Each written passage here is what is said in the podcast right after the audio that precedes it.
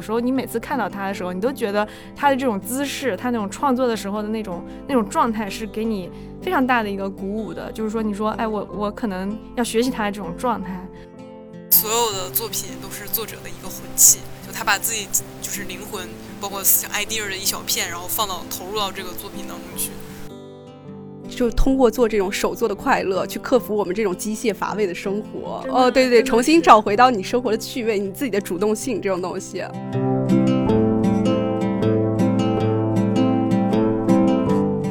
大家好，欢迎来到后浪剧场，我是今天的飞行主播猕猴桃。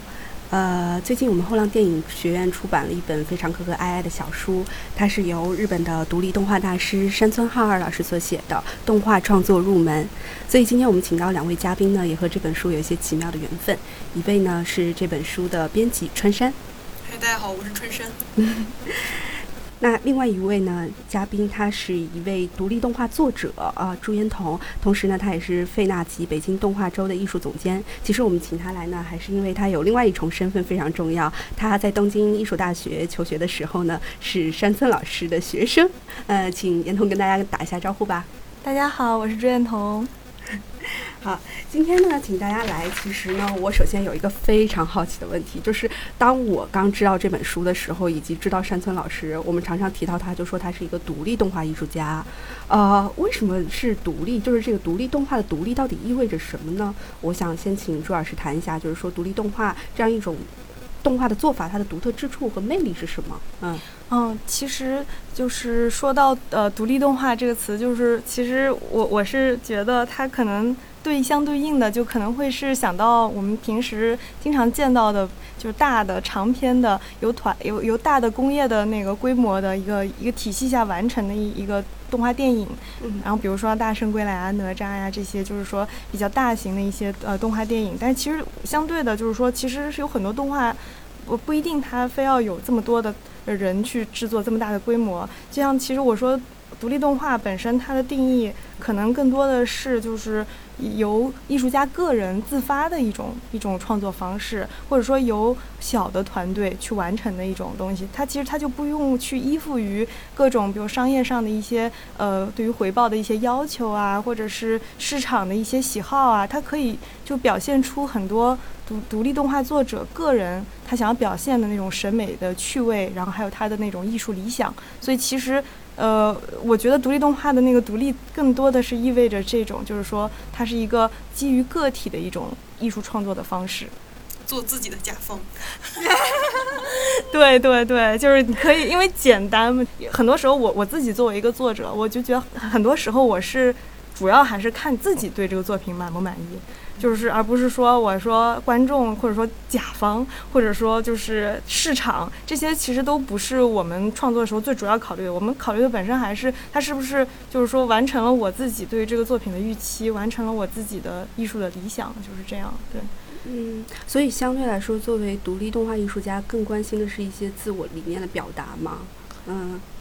对，我觉得可以这么说，就是自我的一个。探索吧，怎么讲？就是说，动画本身它有很多很多的发展的分支。可能现在就是市面上我们看到的这种动画，它是发展成，比如说三维的那种，就是三 D 的特别大规模那种感觉的动画，特效啊特别多那种动画。但是其实动画就是从动画的本质出发，或者说从起点出发的话，它其实是有很多很多不同的呃发展的方向的。然后。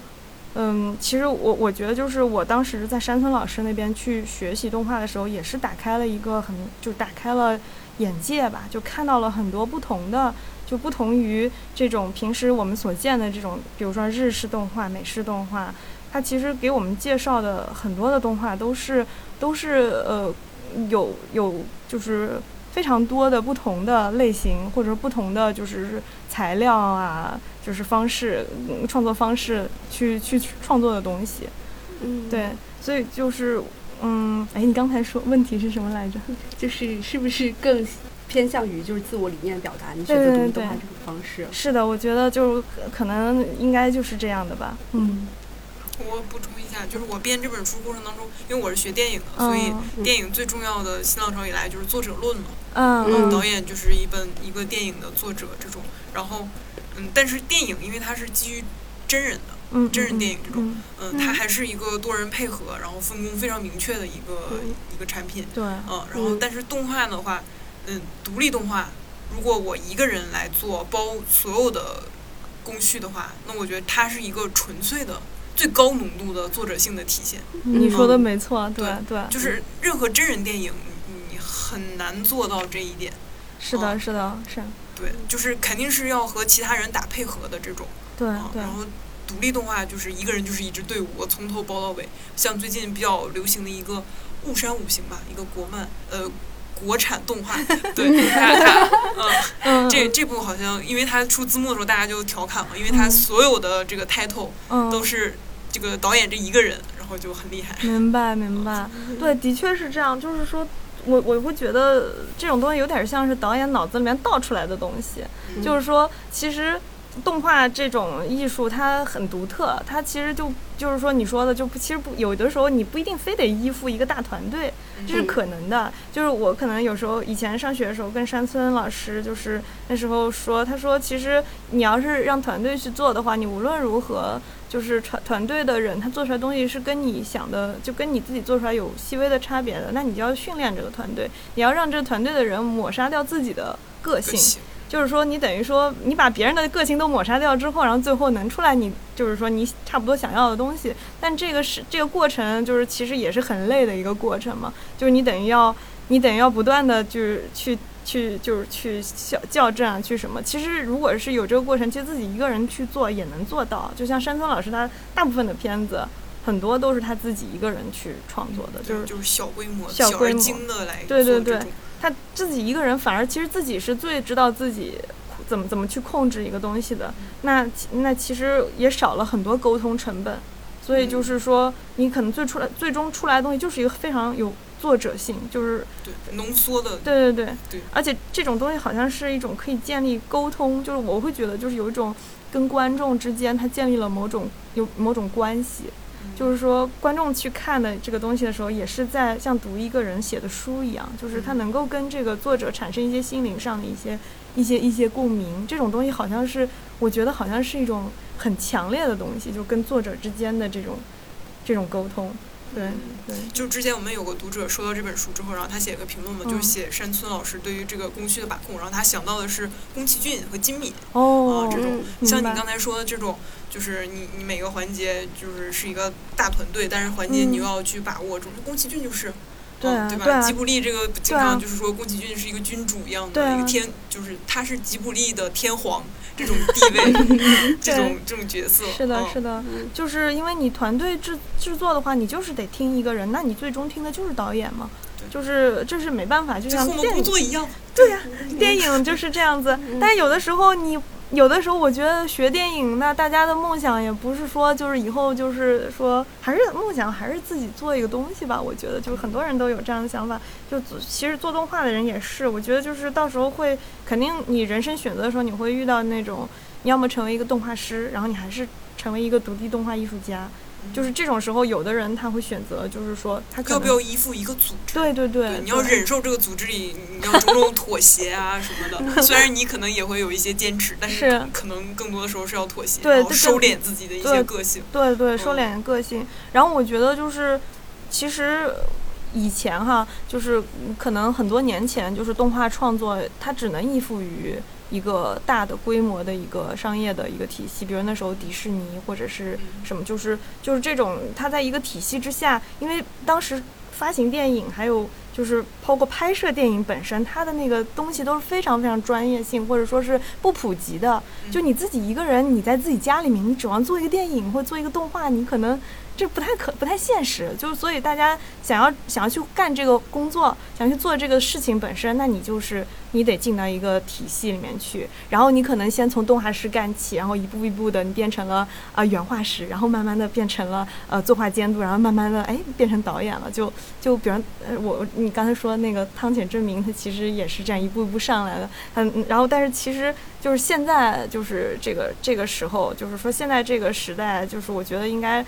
更开放了。就是其实我们像各种各样的软件，其实都可以购买到。然后就是说，所有的呃渠有各种各样渠道去学习怎么创作动画。然后有的时候你也不需要用这么这么费劲的技术，就是你可以有很多很多很怎么说，就是很。呃，经济的技术就是不是特别花钱的这种技术，去完成一些动画创作，一些很 creative、很就是很很充满创造性的一些东西。手机可能就能拍一小段。对对对，其实我觉得这个东西是没有那么多限制的，关键是你的想法、你的灵感是不是就是有意思。就是我觉得这个反而是更重要的东西。那这个其实就是一个，就这个时代其实是一个肯可以让个人去更多表达自己的时代。所以我觉得正好就是动画，其实独立动画其其实就是属于这样一个时代的一个产物。就是很多作者现在去做这个东西，其实我觉得也是因为，就我我可以不用说非得受制于某个哎受受制于某种或者受制于某种作画方式。就是比如说有的时候有的动画书教材，它可能教你的那个创作方式，它是非常的工业体系，它去让你去适应团队。它的书里面就先告诉你，就是说。你你那个团队的运作，然后你接下来要做什么？接下来做什么？他可能一步一步的会把这种培养成一个好的螺丝钉，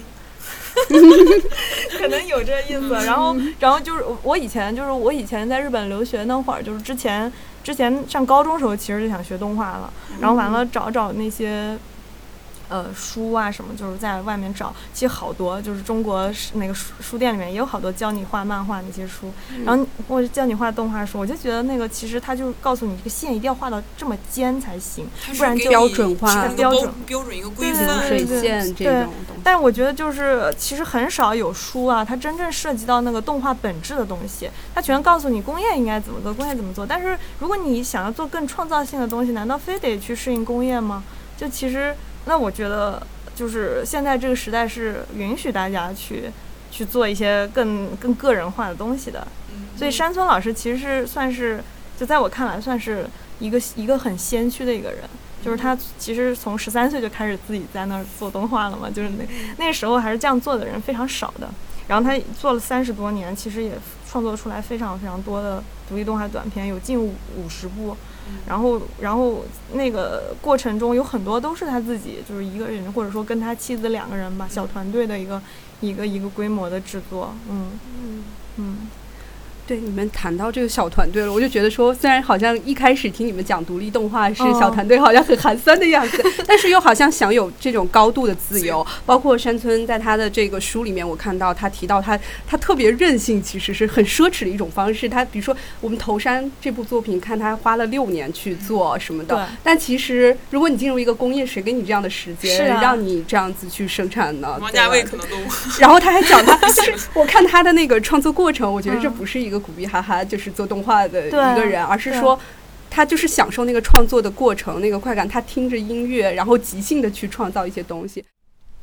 嗯，其实我还是挺好奇的，就是严童，你最早是从什么地方知道山村老师的大名的？又怎么会想要说去做他的学生？嗯啊，其实是这样，就是说我可能呃上大学的时候，其实就已经很想去日本读动画了，然后当时就是。我我当时也是喜欢日本的动漫呀，或者什么更流行一点的那些东西。然后，但是就是我其实是有那种比较大的野心，就是我想做导演，就我不想做就是只是原画师这种感觉。然后我就到处去找这个，就是说动画去看嘛。然后当时不是那个呃，有那个时候正好就是网上那些盗版资源比较多。然后呢，就是是山村老师那个时候他他正好他的头山那部作品他提名了奥斯卡。就是奥斯卡那个那个奖其实相当有名嘛，就就是说网上就出来很多关于奥斯卡的这些信息的流出，然后我们就就是我我那时候就是看就看到了他那一部《头山》那个作品，然后那部作品特别特别吸引我，就是我我当时看到之后就是感觉就是好像跟我平时看到的那种。截然不同，但它又是日本的一个作品。就原来看的一些日本的那些片子，是我我我会对这个日本的东西一直都是产生好奇的。然后它这个头山一下让我觉得感觉到了这种真正的日本的这种日本人的这种状态，就是它里面有那个。就是在那个头的顶上，在就是长了一棵树嘛，然后在那个树的下面去就是赏花，然后喝酒，就是那种很很日式的那种那种幽默在里面。他他的那个片子里面就特别好的体现了就是这种东西，然后我当时一下子被震撼到了，然后我后来就查这个老师的名字，然后就非常偶然，就是查山村浩二这个名字的时候，查到一个中国的新闻，然后他说山村老师现在正在东一东京艺术大学教书，那学校才刚刚开，嗯。就是等于说，因为东东艺大东东艺大本身是一个历史悠久的学校，但是它的电影专，呃它的电影学院，呃，就是它的印象研究科，这个属于研究生课程，应该是已经就是就是很呃比较晚去开的了，动画就是可能要更晚一点，然后。然后那个时候就是他动画专业刚刚有的那个时候，然后我们就看到这个新闻了，就是说山村老师在这个地方做老师，然后我当时就一下子就觉得，哎，那我可能要拜拜这个人为师，因为因为看这个作品，你无论如何你就想见到这个作者本人，就是然后就抱着试一试的心情。但是我觉得，嗯，就是我我当时也也没有想过考别的学校，就真的有点背水一战的感觉，就是。呃，就是我就一头就奔着那边去了，然后其他的学校我去看了一下，也没有那么有感觉，就是就是，当然其实其他学校也非常好，然后但是我就是还是有点一根筋，就是觉得这个老师要奔着山村浩二老师去。哎对，然后后来我还就是过去了之后，还专门的就是去呃怎么说，去听了他的公开讲座啊什么，然后一步一步的，后来就是也是在这个考学之前预习了很多关于独立动画，关于这种呃当代的动画的这些内容，然后就是比较幸运，就是考上了，就是这样一个状态，对。那对。呃，你刚刚也讲到，就是说去东医大念嗯书，然嗯。后本身山村老师他其实是独立动画艺术家，对，所以我不知道，就是具体在这种课程的设置方面，你们是会区分，会有这样的哦。派系吗？就是独立动画和就是一个普通的工艺的这种动画，对，你们的课程设置是怎么样的？明白明白。嗯其实日本的这个教学，就是说我们的研究生院的教学嗯和就是日本还有一种学校叫做专门学校，就是嗯其实是两种体系。嗯就是其实如果说你想要去进到一个产业的体系去，你想去做动画师、原画师，就是或者甚至是比较高层的这种呃工业上的一个分配的话，那其实去到专门学校是更合适的。嗯，就是说他们还有声优专门学校嘛，然后还有有那个就是就是游戏专门学校，就好多好多这种专门学校，嗯而且都是特学费昂贵，而且特别优秀。就这些学校都很都直接跟产业接轨，他可能毕业了之后直接可以进到产业里面分配，就是我感觉就是接轨的很 很对很近。然后但是研究生院啊，就是说这种呃日本人叫大学院嘛，嗯他这个其实是他他希望这个。他的教学就跟这个专门学校是一个很大的一个区分，他希望就是这这种创作创作性的东西，我们想就是说做点新的东西，就是比如说像一些探索性的，还有一些本质跟动画本质更相关的东西。然后这些东西其实是非常先锋的，也不是说就是说跟产业贴的那么近的。然后其实我们学校的课程设置上面，更主要的还是针对于比如说像平面动画、立体动画，然后动画理论研究，然后还有企划开发，就是我当时读的时候是这四个方向。嗯就是其实呃平面动画就主要的那个呃怎么说，就是主要的教授就是山村老师，我们一共四个教授，然后四个方向嘛，就是就是其实我我我我当时进去了之后，就是第一年分那个。分班儿 或者分研究室的时候，然后也是选的山村老师，就是我说我想画平面动画，就是所平面动画就是纸上动画，就是或者说是也不能这么说啊，就是二维动画也可以是板绘，也可以是手，但主要是基于这种绘制。就是立体动画指的呢，就是那种定格定格动画，嗯就是拍摄或者三维动画，这个也是，就是它大体上它用平面和定格两种方式去区分这个研究室，但是也有人在平面动画研究室里面做立体的东西，嗯这个学校倒没有特别严格的那种规定，但是就是主要山村老师带的，就是我们这群人就是算是平面动画的那个方向的，对。嗯，严童，后来当你就是实际去了日本之后，然后在东艺大念这个动画，就是有没有发生一些好玩的事，或者跟你自之前对这个课的想象不太一样的地方？嗯哦，呃，其实我当时我之前就是说，呃，学的并不是动画专业，就是我其实是进这个学校还是属于挺幸运的一件事情，因为原来学的是广告，然后就是说我在国内等于说我我当时学广告的时候的确就很想学动画了，然后。呢就是说，但是当时就是想的是研究生去学，然后但是我其实，在学广告的时候，我没有一个特别特别拿得出手的一个作品，然后来到日本去之后，就是自己也是做了一个，但是就是说完全就是自学。然后就是有点，还是有点现在看有点幼稚的一个作品嘛。然后那个时候就是说进到东艺大里面之后呢，其实身边有很多牛人，就是你自己其实就是他他在那个课上面，就每次小作业的提交，你会发现你身边很多很多厉害的人，大家的想法还有创造力啊什么的，都是让你很羡慕的那种东西。但是我我可能就是我当时就有一段时间就是会会有点。就不自信，有点自卑，就会觉得，因为就是毕竟一个是不是动画专业出身的，然后可能也是外国人，语言也不是特别通，所以就是呃，其实一开始学的第一年是最费劲的那个时候，然后但是那个时候也是就是说选选研究室的时候就是。我我也是蛮幸运的，就现在选山村研究室的人特别特别多嘛，那时候正好大家很均匀的就分开了，就每个导师他都就是都有人去选，然后我当时选的时候就是大概同时有。五个人还是四个人，就是选的山村老师。嗯，然后，然后我们在那个研究室里面，就是去去聊关于动画的内容。其实就是上课，其实也就是在山村老师家里面，就是那个研究室的那个课。嗯，就是其实就是后来改改装成那个山村老师家楼下不是有个店？但那时候还没有店的时候，我们在那个地方上课，就是就是地下室。然后后来变成那个店，就是我们在那个地方上课的时候，然后就。感觉到就是说，山村老师其实他每个学生他都会很平均的安排时间，就他不会说，哎呀，这个学生做的东西多么好啊，然后我就特别偏爱一下。对他其实他还蛮均衡的，就是然后他我那时候就是有点就做的东西其实也你想想的东西都有点幼稚啊什么，他会很好的去提点你，就是说他说。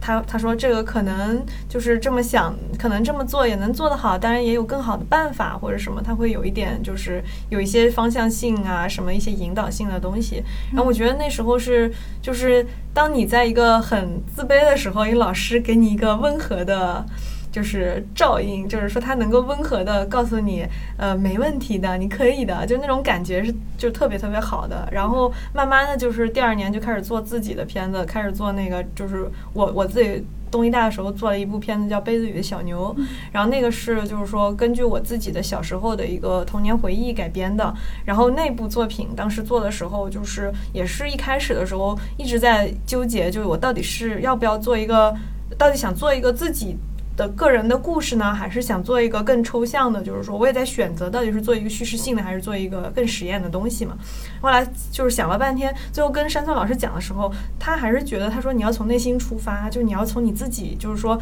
你自己真的喜欢的东西去出发去去做，而不是说你说哎我身边人都很厉害，然后我要做一个差不多的东西或者是什么的，就是我然后。后来就我觉得就是他给他给了我一些信心吧，就是等于说有一个大师在你旁边，然后那个人又是一个就是他创作出来很多东西的人，他就而且他一直在持续的去创作，所以你有时候你每次看到他的时候，你都觉得他的这种姿势，他那种创作的时候的那种那种状态是给你非常大的一个鼓舞的，就是说你说哎我我可能要学习他的这种状态，然后我觉得就是这种鼓舞就到后期就是你做的很累的时候，就是你创作。开始产生了那种疲劳感的时候，也是一直能够持续的，就是说激励自己能够把这作品做完。嗯，所以我觉得是特别让我受用的、受教的。对，嗯，您那个作品也做了挺久的，是吗？哦，是的，我那个作品做了两年的时间。哦，真的，独立动画一般都是这样吗？工期很长。对对，就是其其实那个作品有十一分钟。嗯。然后你看，山村老师也提到他那个头山就是。呃，做了六年，对，做了六年。然后我还认识一个，就是我们我们去年也是费纳奇北京动画周得奖的一个作品，叫做《紫色男孩》。然后认识那导演，然后导演说他那作品做了九年，哦，就是其实都是，就是从黑发人做成了白发人的那个那个那个真的是那个导演就头发一点点白下来了。他就是说，这个他他其实像孕育一个孩子一样，只不过他的孕期更长。他这个，嗯，他其实就是一点一点慢慢的去。去把自己想要加进去的东西慢慢加进去，丰满。去雕琢这种东西。嗯，然后，所以就是这个东西，你这么听起来就真的是有点儿，有点儿不适不适用于那种商业产出，因为它这个是是跨度太长了。嗯所以这个也是一个，就是说怎么说，呃，独立动画可能有点儿小众的那种原因吧，就我觉得，嗯，嗯对。但是确实你，你去看这些作品的时候，你会觉得这些东西它蕴含了很多的，就凝固了很多很多创作者的心血，还有嗯时间。你会看，你会感觉到一种，就是说一种很很凝固的一种东西，去在一个影院里面，在就是跟观众一起共享的那种状态，会特别特别不一样。嗯。嗯，我我最早其实得知，就是山村老师他不仅教书，而且他自己本身就是还开了一个特别有趣的小商店。我最早知道那个他那个小商店、小书店吧，算是一个啊、是当时就是编辑川山他，你当时给我去讲这个，就是讲这本书的时候，然后放了一张照片，然后里面摆满了各种动画的小书，还有周边，呃，小玩具吧，小玩具小玩具，对对对。然后其实呃我不知道当时岩头你有没有去过他这个小书店，对。哦，我是去过很多次了，哦因为他他的书店就刚开业的时候，就是我们因为正好是我们那届的人差不多快快毕业那会儿，嗯然后嗯，然后完了也也。我身边的好几个同学都去他那儿打过工，就是其实就是嗯山山村老师就是他那个书，他那个小书店就是是好多他从世界各地带回来的一些关于动画的书籍，然后还有一些他就是很多动画作者也做的绘本嘛，还有包括他自己的绘本啊什么的嗯都会在那个书店里面。然后还有最主要是他那个书店的名小书店的名字叫 Praxinoscope，就是、呃这个怎么说一种活动试镜，对一种一种叫活动试镜的视觉玩具。嗯，然后那个那个很好看，然后他的店里面能也能看到那个那个的实物模型，还有好就是他他的店里面就会很多这种这种视动画的视觉玩具在这个书书店里面摆放着，其实就是一个动画的原点的一个象征嗯。然后我我我后面还有一个小的画廊，就是说就真的很小，像一间小房间，里面还有就是就很怎么说，就是很很很很居家那种感觉的一个很小的一个小商店。但是但是那个就是那个小商店里面的内容，我觉得每个都特别特别吸引我们，我们每次过去都很 happy，就是然然后然后他就是呃，它其实它它的上就这个书店的上面就是他的家。然后也是他的工作室，就是所以其实就是说，呃，我觉得去日本玩呐、什么的时候，就是那个书店也不是也是在一个比较日本比较有名的一个地方叫自由之丘，然后就是对，就查一下的话就能查到那个那个它就在自由之丘这个车站，大概步行二十分钟就可以到的一个地方。嗯，东京，对，东京东京的自由之丘，嗯然后可以真的在那书店里面可以买到非常多的关于动画的一些东西，而且是世界各地来的。对我们这书当初申请做周边的时候，山村老师就说到时候一定要给我寄几套，然后我要陈列陈列在我的小书店里面。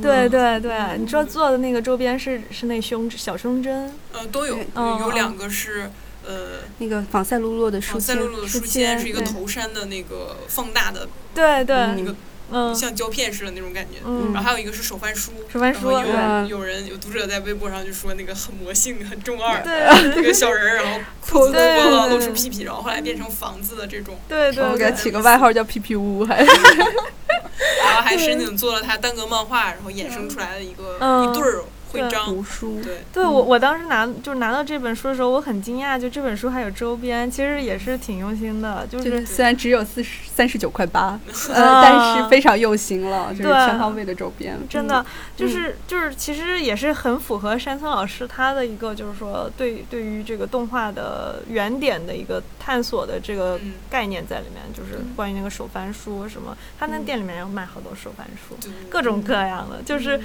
就是，其实这种我我会觉得这种东西真的非常的让让我激起我小时候的一些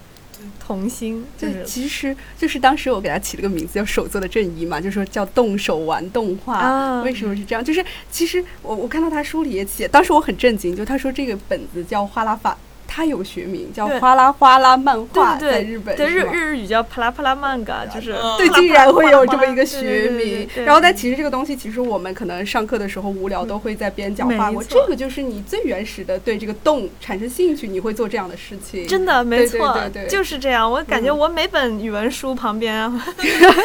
为什么都有一个在跑动的小人，就好多，其实就是小这些就是无意识中的，你就是想画点动起来的东西，嗯，然后这是最简单的一种方式。对，嗯这个当初我们还想申请一个周边是费纳奇的扇子，哦，费纳奇进的扇子。那个工艺太复杂了，是嗯，对，后来是因为工艺比较复杂，然后不太好弄，最后就放弃。但是这个创意我觉得就很好。可以卖给费纳奇的话。对我我我我们对你要你要真说了我就做，正组正组周边，是的是的，对，嗯。因为它它其实挺适合，就是你可以想象成一个风车，对然后但是你是一个扇子的那种形状嘛，对。它不是一个立体的，是一个平面的，然后呃镂空都做好，然后给它固定住这种。对就是后来工艺不太行，工工艺上会会有一点难难点。嗯嗯就其实费说起就是费纳奇，其实就是我们这个活动本身也是有这么一个概念在里面，就是说回到原点，一切都是从从你最想要做动画的这个这个欲望怎么样诞生的这个开始的地方开始，然后动画现在发展了这么多，就是有各种各样的，像一棵技能树一样，你其实。有一我我我会觉得像三 D 动画什么已经点点开技能树点的非常远了，但有些就是我觉得会还是很少有人去做，就是什么比如说像一些材料动画，沙子啊，或者说真是木啊，真木，就就就这种就是都是非常特殊的一种技法，也是非常美的一种东西，但是却是不为人知的东西。嗯。然后真木动画、沙子动画、油呃玻璃油彩动画，然后还有很多啊，就是手绘啊，还有包括就是剪纸动画、真人 pixelation，就那种，就其实有太多太多的分支是没有被没有被大家就是真正的去知道、去探索的。那我觉得这本书其实也是。如果说认真读的话，哈，不是说翻翻就完了，你可以看到就是这些东西的影，就是这些这些这些各种技法，它都有有所介绍。就原来动画可以这样做，对，嗯原来动画可以这这样画，儿可以这样玩儿。很玩儿的玩乐的这种心态。嗯，对我，我刚才看了这书，我会觉得，我刚打开，我说，哎，这真像一本就是教小朋友怎么说做手工的那种感觉的嗯动画、嗯动画教材，这跟其他的都不一样，就是教小朋友做手工那种心态，其实是就是你要玩儿，你要参与进去，嗯这东西没有那么大门槛，但是你要玩了，你才知道这里面的乐趣。嗯对，其实我就是觉得这个书让我意识到，就动画不是那种高科技的东西，比如我们在计算机上完成的那个东西。你看，像山村他自己十三岁，他为什么就能创作这个动画？因为他对那个动是有认识的。对对嗯对，这个东西就是就是虽然是一个就是说一个一个一个怎么说初级的或者说一个初期的这种驱使的东西，也没有那么复杂，但是就是你可能你就你就对动画的认识是从这个地方开始的，嗯，对？吧？就我就觉得可能能避开一些误区。嗯。嗯，或者你通过自己亲手一试，你可能了解原来动的东西是这样形成的。是的，嗯是的，是的。的，这种这种。那静止的东西动起来的这种感动，其实是我觉得是一直是对这种东西是真的嗯感动的。当你画了一个手翻书之后，你翻起来，哎呀，动起来了，这种快感就就是画的人才能体会到。对嗯嗯，你变成了一个 creation，对，嗯就 creator 这种就是一个造物主这种感觉。嗯，对，你可以就是给某样东西赋予，用你的想象力灵魂赋予灵魂。对，嗯那我也想问问川山，你最早是你是因为编这本书知道山村老师吗？还是也一早就久仰山村老师的大名的？嗯，我很早就知道他了。嗯我是有一年大学寒假的时候，然后下了一个世界经典动画短片合集，啊嗯，然后在家看了一个寒假啊，sorry。然后里面像这个嗯苏珊·皮特，然后皮特·帕恩，嗯是嗯诺尔诺尔施泰因这种，嗯，就是动画大大师家们，对大师们的作品里面都有。然后还有就是山村浩二，里面当时看了乡村医生，还有年老的鳄鱼，就是他很有名的两部。嗯对，从那个时候我就知道山村浩二了。然后后来我在电影学院读研，然后山村老师的《萨蒂的游行》嗯，在国内的首映应该就是在电影学院的这个国际动画电影周，嗯，在我们学校放的。当时就有一种，嗯，我在大荧幕上看了山村浩二了，啊嗯，然后后来就是再就是编这本书，嗯，就是我作为一个穿山，然后穿上了山村老师的 责编的名字。你又用到了谐音梗。好，那你编这本书、看书的时候，了解到山村浩二和你最开始看短片的时候，那个山村浩二，就是你对他有什么不不一样的认识吗？嗯嗯，我之前知道山村老师，因为他画风是很狂放，然后很嗯有违于我们通常见到的那种迪士尼式的，或者是法国法国动画这种。嗯嗯，山村是非常非常的，嗯，怎么形容呢？就是很很很狂想式的描绘方式。嗯啊，然后我我当时觉得他应该是一个，嗯，书里给我的感觉他是一个思维很严谨的人，嗯。啊，然后是非常有哲学深度的人，啊，包括他探讨一些就是缸中之脑啊这种问题，嗯。然后和我想象中的那个他就是很荒诞式的这种，嗯，幽默向的不太一样，你觉得其实他对很多问题都有很深刻的认识，对吧？嗯，那岩童，你那个时候就是进到东艺大，真的开始跟山村老师学习，也是从就是单纯的影迷爱好者对追随者，然后变成了真的他的学生。当你就上他的课，可能有什么不同的印象吗？对山村老师，嗯，哦，我对他的印象，我一开始也是挺怕他的，就是 果然很严格。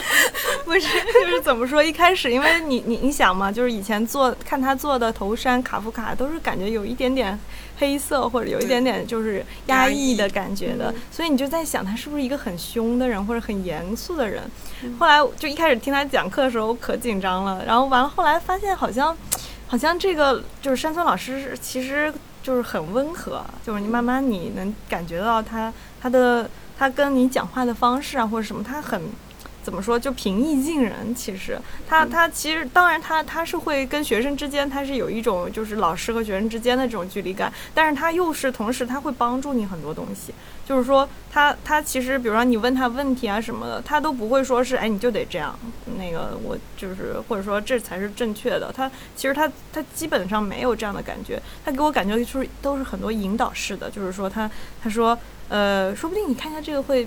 挺好，然后他说这个。其实他说我他自己也不是特别清楚，但是我就是其实他就是想要用一种比较柔和的方式去引导你，而不是说我是，就是说我是一个权威或者什么这种。其实我就觉得每次就是因为我们研究室里面上课，然后我就会觉得每次都是上完山村的课之后，感觉被治愈了。嗯，对，就每次那种公开的 presentation，就我们有那种全校大家一起听。就是全年级大家一起听那个 presentation 的时候，就觉得还挺紧张的。就大家在发表自己作品的中间过程的时候，然后去山村的家里面去上他的那个研究室的课的时候，就感觉很就是很被治愈，就是反差萌。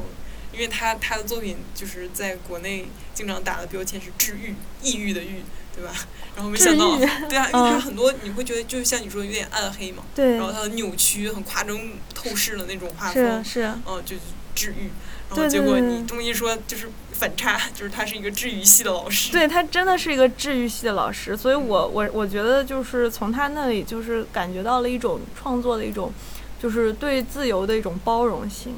就是能感觉到很多，就是原来可能我会觉得做动画很，就是有很多条条框框什么，它其实它会让让你就是，可能是让你的想象力更加的发挥出来，就是它不会去给你太多的限制，我觉得很很不错，就是嗯。那谈谈到想象力，就想请严东分享一下，就是在你们的课程当中有哪些就是启发你们想象力的一些。设置设置对课程的设置，然后比较令你印象深刻的这种经历，嗯，啊，就是设置，就是其实我们后上课的时候，那个我们会有一些小的工作坊，就是作为一个就是怎么说，呃，可能是在整体课程体系旁边的一个小的一个工作坊，就不是那种大大课，但是就是可能一两天完成的这种东西。然后我们以前有一个叫做动画马戏团。就这个书里面也提到了这个东西，然后就这个这个课其实很简单，就是说你嗯嗯，老师会给你一个册子，就山村老师会给你一个这种音效的册子，里面有好多好多种音效，然后你就闭着眼睛随便翻页，然后随便点一个，然后那个音效就就是你可以在资料库里面找到，然后你就通过这段音效，你制作一个一小段动画，然后是要现场。还是说就是可能就是作业？对，就今天晚上或者就是嗯明天讲评就之类的这种感觉。嗯然后你，但是有一个限制，就是比如说，如果你正好听呃那个音效，你选中了一个开门，嗯或者你选中个电话铃声，嗯你要画的时候，你就不能画这些东西，你不能画一个开门，门打开了，然后你不能画一个电话接电话什么，就可能你只能就是说你你要通过这个声音，你去发散的去思考。然后嗯其实我觉得就是说，他那个想呃，他这个想法其实是为了激发你的想象力，因为你你原本就是说我们可能大脑能想到的东西其实是有限的，如果说没有任何刺激的话，然后你你的你就是说，如果说因为动画是一种从零开始的一种艺术，如果说你从零开始，就是说你无论如何都是需要一些外界的一些东西给你刺激，那其实音声音就是一个很好的一种刺激你的想象力的东西。对，所以就是这个课我是非常享受的，因为做出来的东西就是你可能你之前不会这么做的一种方式，就是之前没有尝试过的一些一些一些一些方式，它能够通过声音把那些动作的想象能激发出来。嗯对，那可以分享一下你当时教了什么作品吗？我好好奇。哦，我我当时教了我哦，我当时就好像这还蛮抽象的，其实就是我听到了一个那种是他他选的碰巧是一个叮铃咣啷的那种声音，像是我也不知道是什么，就好像是碰撞，有点像是那种小钢珠碰撞那个弹球的声音。嗯然后当时可能我不能就是说说的太呃，可能我不能说的太呃呃怎么说，就是嗯太。就是我不能做的太具体吧，就是，嗯。然后后来我就做了一大堆眼睛在那儿啪嚓啪嚓闪，因为我觉得那个声音很让我想到那种像星星一样的那种小眼睛眨眼的那种感觉，嗯。然后所以就是当时做出来的那个东西就跟原原来的它那个声音素材是完全不一样的一个东西，对。嗯，其实就不是说跟我们现实当中你看到这个东西、听到这个声音是贴合的，而是你要去发散、去想象对，去。去想象，去发散。嗯，然后这种其实就是说，它是会打开一个新的一个东西的，就是它打开你大脑里面的另一种思维方式，也嗯能让你比较的，就是说它是限限制时间的嘛，嗯就是你其实你在一段限制的时间你里面，你才能全神贯注的去做某样东西。嗯然后所以说在在这种时候，你就能激发出来你某些潜能。我觉得山村老师对这个东西他，他的课上面设置上面很重视的。嗯对，就我们电影里可能就会生称为生化蒙太奇，生化一个声音和一个画面，它俩是异步的，对对不是不是同步的一个就是匹配的一个画面和声音。对，然后我是通过他们俩的交叉碰撞，然后产生一个新的含义。是的，是的，是的，是的，就产生一种新的一种东西呢嗯嗯嗯嗯嗯，就是一个抽象的声音素材，然后经过你大脑一个抽象的或者是具象的一个想象，然后再变成一个具象的动画。嗯嗯嗯，是的，是的，嗯。哦，其实我也挺想问问那个川山，您的那个就是说，在编辑这个书的过程中，就有没有什么东西是让你觉得印象特别深刻的，或者说是跟你之前的，因为你是学电影出身嘛，嗯就跟你之前的一些一些想法和一些理念有一些不一样的地方的。嗯这个我可以聊三天三夜。这本书是我目前接手做过的，可能是难度最大的一本儿。虽然它非常薄，但是它一个很重要的问题是，它是图文夹杂的这种，而且对应的逻辑关系非常的严格，而且，呃，日版是竖的，然后中文版是横排，嗯。你要竖转横，然后还要考虑这个图文的关系，啊，整个的就是一个很复杂的一个转换。对，因为因为中文版我们这个国内基本上只有古文可能才允许哎你竖排，是的我们就是专有专有名词可能叫直排，嗯。嗯，然后其他的都是横排的这种，嗯，然后我当时，嗯，纯文字的地方当然很好说了，但是山东老师这里面就是尤其他在前面介绍一些视觉玩具的时候，嗯嗯，他会有一些，比如像手翻书，嗯他在第七页上画了一只青蛙，嗯，对，就是跳绳嘛，嗯嗯，第七页上这个青蛙绳可能在上面，嗯，然后但是它要翻翻动过来，然后产生一个就是这个青蛙在跳绳的效果，所以它另外第二章不能在第八页上，要放在第九页上，对你可能我知道看过书，的对对你就知道这，个是什么，意思了，嗯对。然后它的图的标号呢，就会第七页上是这个图一青蛙跳绳一，然后第九页上是图二青蛙跳绳二。嗯然后在我们送审的时候，就是给这个审稿老师造成了很大的困扰。他会觉得为什么图一和图二不在同一页上？嗯，然后他他就会想让我把所有的图就是按照顺序给他排好，啊，但是你这样的话，那图一、图二如果都在第七页上的话，那这青蛙是就是它跳绳跳不了跳不了了，它在一页上，对吧？就会出现这种问题，然后你你就要反复的跟这个设计老师说一下这个书原版的这个设计，它是有，因为它自己。我本身就是一本书，然后我要实现手翻书的效果，我必须要做一个这样的对应设计。啊，就相当于我如果拿一个很尖的一个刀片儿，然后割下来这一个位置的话，它就可以形成两片儿，就一个手翻书效果啊，这只是很大的一个难点。我在疯狂疯狂的找理由来说服这个社神老师啊，然后还有一个呢，就是呃，像日本漫画也会遭遇的一个问题，就是镜像。呃，日本漫画你基本上国内出的话。经常是和日版方向一致，就是你你是右手拿着封皮儿，然后嗯往右翻这种，然后你阅读方式是从右往左看，嗯啊，然后这本书因为日版它是就是一个方向嘛，从右往左看的这种，然后中文版可能是从左往右看，啊，对于一些图片有一些运动方向就会造成很大的困惑，里面有一个就是鸟飞。不知道这个朱老师有没有印象啊？这个日版对日版，它就是鸟顺着你这个视觉方向是从右往左飞，因为它连着四页儿这个鸟连续飞嘛。然后你你是从右往左飞，这我说可能就不太直观，大家拿到书就能很明显看到。你从右往左飞，连着四页儿，所以它是一个贯通的，因为你阅读顺序也是从右往左嘛。然后你中文版的，就必须把它转成从左往右。这样你顺着翻的时候，从左往右看，从左往右看，它四页连起来，这鸟才是正常的方向飞嘛。如果你原封不动把日版这个图拍在上面，你就变成这个鸟飞飞倒倒 倒着了，你知道吗？是的。飞一下，然后飞到这一页的这个末尾，然后倒倒过来，然后又再飞，然后再倒过来，就是它会变成一个停顿，飞不了了。嗯。啊，所以这个当时要跟日方解释我镜像的原因。因为日方，你这相当于改变了原作者的话，对对对。但是你不改变呢，这个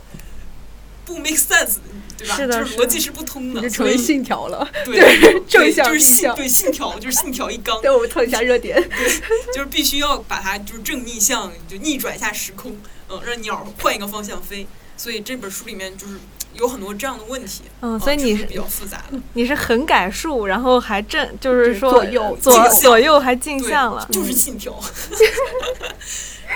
这个就是很大的难度，因为你我如果不考虑的话，我可能也就就是原样就拍上去了。可能设审的老师他如果审的不仔细一点，也就这样了啊。但是读者读的时候，可能就会造成极大的困惑，就是这鸟为什么这个方向飞呢？嗯，他就不知道为什么，然后。就是一转换方向之后，你就明白这个原因是什么了，哦。所以这个是你们自己做的，还是到时候还是请对方做好再反馈给你们？当然是我们自己做的哦，因为你可以直接镜其实包办了，对对，这种这种，然后要跟日方审核。当时这个山东老师把控制作工序也非常的严格，对于细节就非常严苛。他当时审这本书审了一个月。就是各种细节来反复的 check，然后包括我们镜像的一些更改，然后也对日方做了说明，因为它这个是必须要改的东西，啊，日方也能理解你出中文版的话，你是要考虑这个方向问题的。嗯，我觉得这个就是编辑过程当中能够学到很多东西，有经验积累作用的一本书。真的是，真的是，我感觉这个书其实有很多，就是它里面自带一些视觉玩具，就是这种很有趣的小小游戏，比如说青蛙呀，就是青蛙跳绳，这就两页两页做变成一个动画，就这种很有意思。然后，然后就是它里面中文版既要给它竖转横，然后同时要复刻它的一些设计，然后你你就要在考虑这个排版上怎么来操作。对，嗯，挺有意思的。对，包括它本身的一些注释。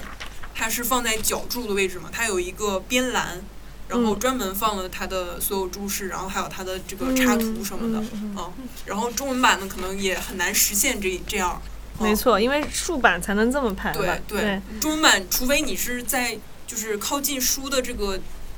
切口处，你能留一个竖的一个空的这个边栏，但是那样的话呢，就会显得这个书可排文字的地方更窄。是是，就是影响影响它的美观，所以最后我们也是做了一个注释，注释里面的文字和图片分离的一个效果，因为它那个图片是可以插在正文里的，所以就插到正文里，然后嗯可以放大的部分就放大一下，让大家看到细节，然后包括对一些呃，比如说解释手冢治虫是谁，嗯嗯，它其实我正文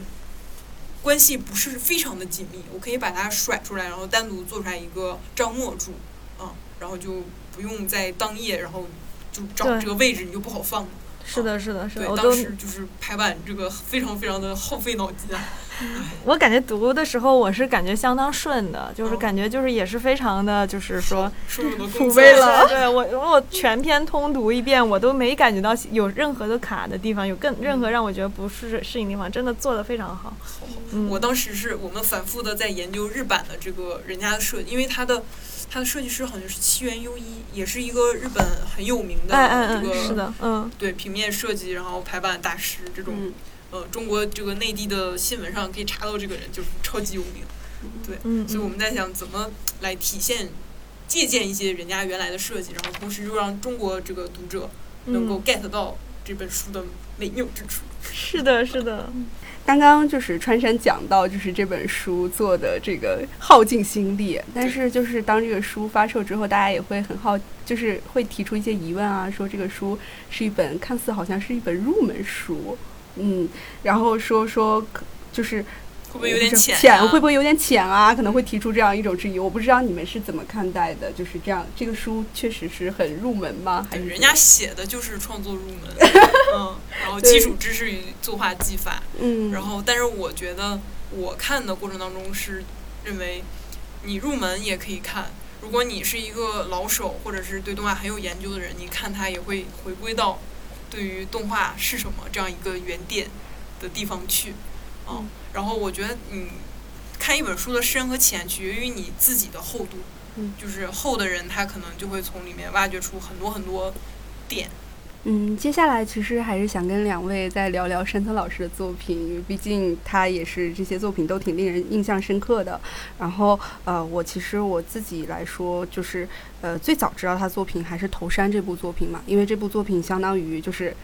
特别有名，也当时。呃，因为拿到了奥斯卡最佳动画片的那个提名，对，所以也让他进入到这种国际作者的行列。嗯，然后我当我看这部动画的时候，我觉得就是特别妙，但是也其实挺复杂的，因为它其实有点探讨一个特别抽象的东西，就是比如说我们的自我与世界的关系呀、他在书中其实也提到这个了嘛，自我与世界啊，精神与物质，内心与现实啊，这些听起来都特别像哲学思考的问题。然后我就在想说，其实就是山村他也谈到了，就是说动动画表现这个世界，动画好像常常因为它表现这种呃。就是夸张的，可能它好跟我们现实当中就是这种拍出来的世界好像是不一样的，好像有点变形，有些夸张，好像被大家认为是非现实的。但山村提出，他说他觉得在动画当中更能表现一些现实的问题，所以我不知道你们是怎么看待，就是山村可以结合就是头山这部作品也谈谈，就是说动画所表现的这种现实啊、这样的一些问题。嗯谁来？嗯哦，OK，那我我就是说一点吧，就是嗯说那个关于头山这个，我也是超级喜欢这部作品。嗯然后呃，其实呃它呃，我我会觉得它动画这种就是这种这种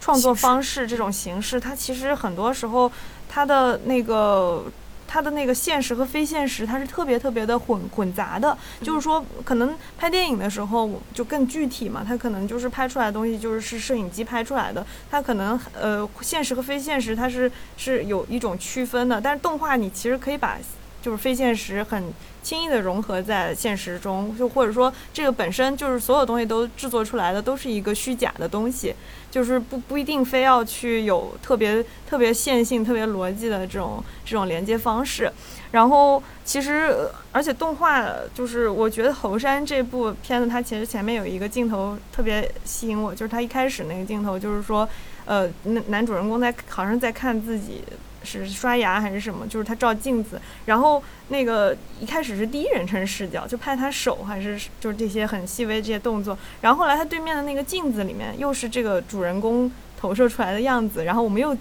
走到了那个客观世界，这时候我就我心理上会产生一个微妙的变化，就我要么我就是我好像成为了这个主人公，但是我其实又在观观察这个主人公。其实我觉得动画里面它会有很多这种玩儿的这这个空间在里面，它能让你。带入到，就是把自己带入到这个角色里面去，然后这种东西也就是他把主观和客观之间的一个界限的一个模糊的一个方式。然后比如说像就是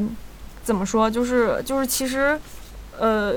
这个书里面也提到嘛，就是有的时候说动画就是完全是纯纯粹的去表现幻想或者表现这种，呃，很 fantastic 的这种东西，但其实往往是在这种虚假的东西里面，你你反而是能够表现出来一些真实世界的东西。就是说，其实是有些有些真实的东西，你是通过这种创作性的东西去融入进去的。就是嗯，比比如说你对某些东西一种真实的感受或者是什么，就是。嗯，那个只有在这种就是精神的世界，它很多时候是，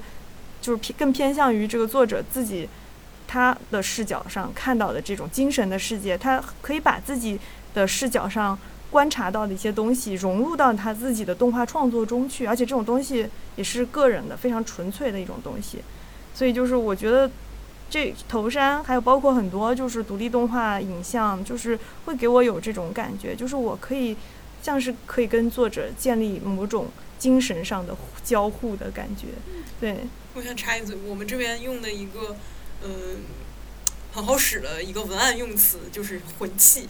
魂器。对，就是所有的作品都是作者的一个魂器，他把自己就是灵魂，包括思想 idea 的一小片，然后放到投入到这个作品当中去。是的，是的，我觉得真的是这样，就是你能感觉到那个，好像就从这个这个作品就从作者身上分裂出来了，然后他就自己存在了。嗯嗯嗯包括其实山村他在他的那个他谈到动画就是注入灵魂嘛，他其实是对嗯谈到这个东西嗯。嗯。我说一下头山。嗯，对。我看头山的时候，我特别喜欢星新一。就是日本的一个科幻小说家，嗯，山村也很喜欢，是吗？真的吗？啊，真的隔空灵魂对话上讲过星星一，对。对对对，嗯，就是嗯，不知道你们上学的时候有没有学过一篇课文叫《未出来》，嗯，就是地球上突然有了个洞，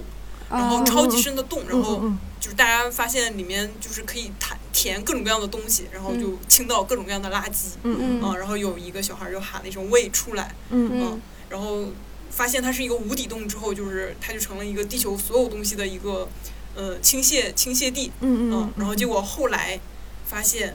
呃，天空当中开始往下掉东西，然后出现了一声回声喂出来。哦，然后就是你你人类当初填的这个东西，有一天会以另一种方式，然后返回到地球上。嗯。就这种，就是一个星星一的小说，就是我们初中课文大概是就叫未出来。嗯。然后他有一个小说集叫《不速之客》，然后里面就充满了这种奇奇怪怪的，呃，非常非常厉害的科幻短片啊。然后我看头山的时候，我第一个想到就是星星一的作品。嗯。然后沈思老师居然也喜欢星星一，哦，我连上了。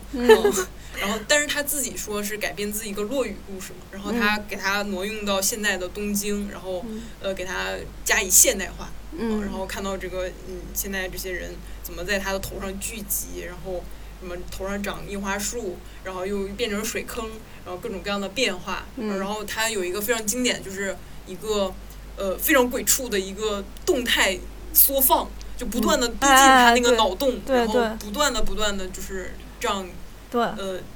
就是应该这叫什么呢？就是 zoom in。对对对，不断的变焦，然后推进去，然后你会觉得就是进入了一个他的脑洞的镜渊里面去。对，然后脑洞里面又是脑洞，脑洞里面又是脑洞，就是他那个脑洞是一个水洼嘛，可以反射他的影子，然后同时在那个影子当中一直深入下去，是无限的他。对，嗯，也不是影子，是他那个水洼，然后他在水洼的下面，呃，水洼的旁边，然后会不断的推进，嗯就是一个洞中洞，嗯嗯嗯，就是就是一个嗯非常神奇，然后我当时就觉得。就这得画多少张？真的，这个山村老师在书里面，在这本书里面，他也讲了这个动态放大，然后缩小这个。对，那个确实，我觉得那个引起了很多很多哲学思考。那个头山这部作品，而且他又其实又很很很容易理解，就是它是直嗯。观的，嗯。很我我能感觉到就是很多东西，看这个片子的时候就很能感觉到这种他，呃，比如说我你说一个人跳进自己的脑洞里，然后死掉了，就这种表示这种故事，你就让你你联想到很多很多东西，他是一直跳一直跳一直跳一直跳，然后最后就是就掉进去了，然后就故事就完了，就感觉让人感觉到一种很强烈的视觉冲击，还有一种精神上的冲击。对嗯嗯。嗯就我觉得独立动画就是很关乎到就是怎么说精神方面的东西，它能表现到更多的这种就是精神领域的思考或者思索，还嗯就可能魂气，对对对对对，就是它能嗯。表现出来很多这种很很很很深邃的想法，但是它又是用通过画面这种很直观的这种方式，嗯。等于说像是把化抽象为具象。对对对，它是嗯。把一一种很抽象的思维和很抽象的想法理念，嗯。从脑子里面就像一个旁边长了一个对对，把它长了一个 对长了那个水龙头一样的，哎，嗯。然后把它滋拿出来，然后放你的画面上面。就是我我感觉，而且这个东西很具体，因为它变成了荧幕上的光之后，我觉得我我就就能够很就是很好很直接的去感受到这种东西。对，其实我最早就是知道，就是费纳奇动画小组，就是因为看到了你们做的一篇关于上海动画节的文章，然后上面提到山村浩二老师其实跟中国有一段不解之缘，在八八年的时候，他就携带他学生时期的毕业作品《水期》，来到了当时的那个上海动画节，但这个动画节后面就好像小声匿去了迹。几届，两届应该是两吧届对对对 包括你们最近也在做这个相关的考古的这种工作，没错？没错谢谢你这么对，对谢谢你这么关注。就是说，这个正好就是，其实其实我们是想想的是，费纳奇想要做一个这种考古行动，就是说，呃，这个动画节在国外是相当有名。就是说，我说国外的意思就是说，动画圈子里面就很多大师级的人物或者什么，他提到中国，他第一个。就是说，可能跟你聊，他说：“哎，我去过中国。”然后我就会很惊讶，说：“你就是你之前去过中国的动画活动？”然后那个动画大师就说：“他说就是就比如说有除了山村以外，还有好几个，就比如说乔治史维兹格贝尔啊这些，就是呃这些人，他们其实在年轻的时候都其实曾经参加过这个动画节，叫做上海国际动画电影节。然后那个那个其实是一个就是说一九八八年就是。”嗯，一个非常就是非常有点像盛会一样的感觉，就是呃，本来有不日本有呃广岛动画节，然后呃克罗地亚有萨格勒布动画节，然后法国有昂西动画节，然后加拿大有渥太华，对渥太华有国际四大动画节，然后其实那个时候有一个组织叫阿西法嘛，就是现在也有啊，就是 就是然后阿西法他们就是说那个上海电上海国际动画节，就是那个时候也是阿阿西法在中国等于说。他做的一个分布了，对他等于他自己做做的一个呃动画节，然后但是主要的一些很多的很多的呃，就怎么说运营或者说呃架设这个动画节联系人什么的，很多也是依托于这个上海电美术电影制片厂，嗯然后有这么一段历史在里面。其实我们做这个东西就是想要挖掘挖掘中国动画，其实是中间是有断代的，你会发现，嗯就那时候小时候咱们看那种美影厂的那些动画，其实也是印象深刻。然后我当时大概也就呃六七岁的样子，就是电视上还有的播，就是美影厂那些作品嘛，就是小蝌蚪找妈妈呀，然后还有包括比如说魔方大厦呀，就是这些比较有名的这些这些。有还有剪纸片，就葫芦娃这些，就是都很有名。然后那时候其实是一个很动，我觉得是一个艺术动画的盛会，就是盛世。然后中间突然就是美影厂，它因为有一个怎么说转型的过程，他开始去做那个加工片儿，然后就是那那个时那个时候就一下子把这个东西变得就是就是大家没办法去做那个艺术创作了。然后正好就是说呃特委啊，还有很多就是呃年。年长的就是动画前辈，也就就是离世，然后所以就是其实慢慢的就是没有一个就有点后继无人的感觉，所以就是这东西就是慢慢没有没有去有一个很好的延续，然后那个时候我们就会觉得那个断断掉了，但是你后来就是我我我会觉得现在独立动画或者什么，它其实是有那个时代的一些精神的的接过去了，就中间虽然有一块断代，但是它它把这个东西给接过去了，就是独立动画创作其实也是。呃，那那个时候的美影厂的创作是依托于，就是说这些艺术家特伟、王书成、阿达这些人他们的，就是说呃一个艺术艺术创作的一一种一种模式。然后到了现代，就是到了到了这个我们的这个独立动画的这个时代，就是大概是两千年左右，我会觉得大家也是在依托于个人，只不过是更加自由了。就我们不是那种国营体制下的那种动画了，我们还是一个就自就是大家可以放飞自我的时时候，就是就到了一个这样的一个时代吧。然后然后。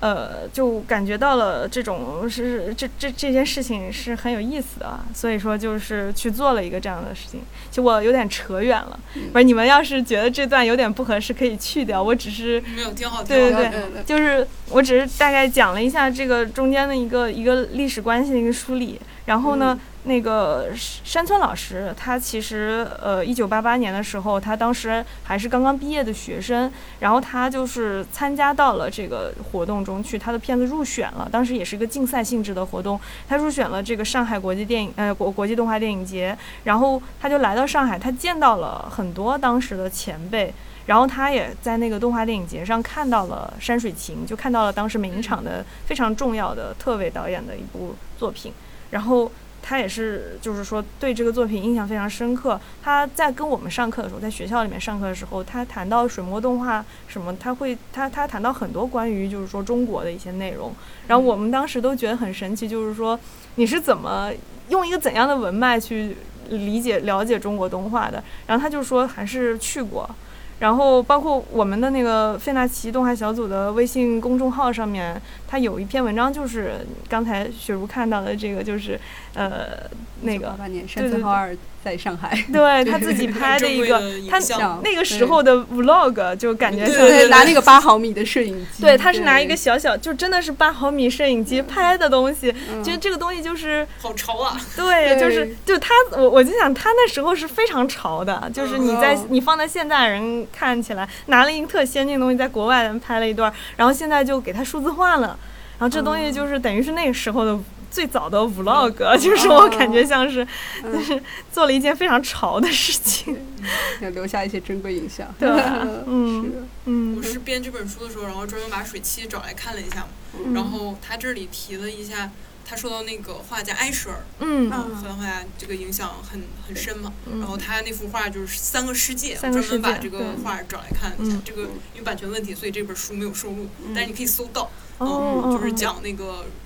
就是一棵树，好几棵树，然后在水边，然后有倒影，嗯，然后那个树叶又落在水面上，嗯嗯，啊，所以水的世界，然后水面的世界，然后还有空气，嗯嗯，外外面的世界就是三个世界嘛，对对，啊，然后就埃舍尔也是一个很重要的画家，然后我们还是继续蹭诺兰，诺兰他也是受到埃舍尔的很大影响，啊，包括他的一些视觉就是很错位的那种画，然后一些透视什么的都是影响很深的，啊，嗯，就是其实大家都是通的。没错，没错。嗯，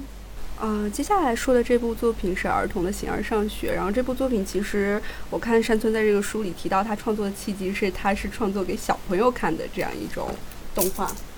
是对。然后其实这是我心目当中可能比较好奇的一个问题，就是一般来说，动画常常被认为是给小孩看的这种幼稚玩意。啊，那我不知道，就是呃，严通，你你是怎么看待这个问题的？就是呃，需要制专门制作这种针对小孩子的动画吗？动画真的只是给小孩子看的吗？嗯，OK，呃，我其实我我是觉得动，首先就是说，动画怎么说，就是小孩子可以说是动画的一种天然的受众。就说其实就是说，一方面就是我们呃，可能那个如果想给小孩看什么，让让大就是小孩能够。呃，怎么怎么样去接触世界的话，我会选，真的会选择动画，就是可能选选择，而且是选择很好的动画，就是说去给孩子去看，因为这个就是说等于说他不是说直接去接触现实世界的方方面面的东西，他可能一个是可能会有点太太有点儿嗯不不适宜孩子接触的东西，或者有点太硬之类的，但是动画其实是一个很好的帮助小孩儿。去慢慢的接近这个世界的一个过程，我我会是这样一种理解。然后其实以前就是中国像美影厂出的那些动画，我会觉得就是那时那个时候是就是把最好的东西给小孩儿看，就是说我等于那时候的，你想那个儿童文学家，就是周瑞啊，他们就是呃，还还有就是有很多，比如说阿达，他们其实他们的那些作品很多都是，就是说。就是说有呃，不光是在动画上，在文学上，在各个领域都很有造诣的那些艺术家，就是包括张光宇啊，那那些人，对吧？就是其实那我我就觉得那时候那个时代是把最好的东西给孩子，但是现在就是说那个儿童动画其实呃有一个问题，就是说它的创作的那个逻辑是跟那时候是完全不一样的。它就是现在很多时候创作儿童动画的背后，它有一个。目的是为了就是商业化，他其实为了卖玩具，然后就是说，比如说他创造出来一个大的儿童动画的 IP，然后就能够嗯那个卖他的玩偶，无限衍生一些消费品。对对对，然后但是这样的话，其实我觉得这就像是给小孩